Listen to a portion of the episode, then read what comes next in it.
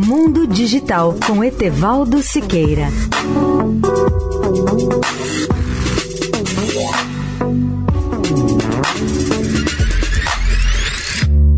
Olá, amigos da Eldorado.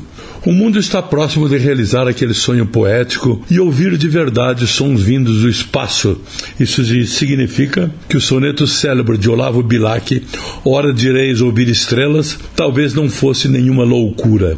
A NASA mostrou recentemente um imenso aparelho desenvolvido com esse propósito, ouvir estrelas. O nome daquela parafernália era Orelhão, The Big Ear, apelido carinhoso dado a um imenso radiotelescópio da Universidade Estadual de Ohio, nos Estados Unidos.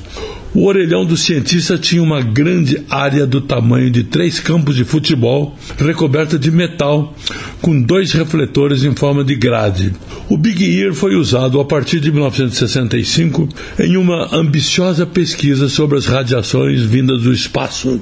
E nos anos 70, os cientistas passaram a ouvir continuamente sinais enviados por supostas civilizações extraterrestres. O momento mais emocionante dessas experiências ocorreu em agosto de 1977, quando o orelhão detectou um sinal muito forte vindo do espaço que simulava algo como uma voz estranha e que foi apelidado de UAU. O sinal UAU. A NASA lembra que infelizmente isso ocorreu apenas uma vez. Por isso a fonte do sinal não pôde ser detectada ou determinada. Como nada mais ocorreu, toda a parafernália do orelhão foi desmontada em maio de 1998. Etevaldo Siqueira, especial para a Rádio Eldorado.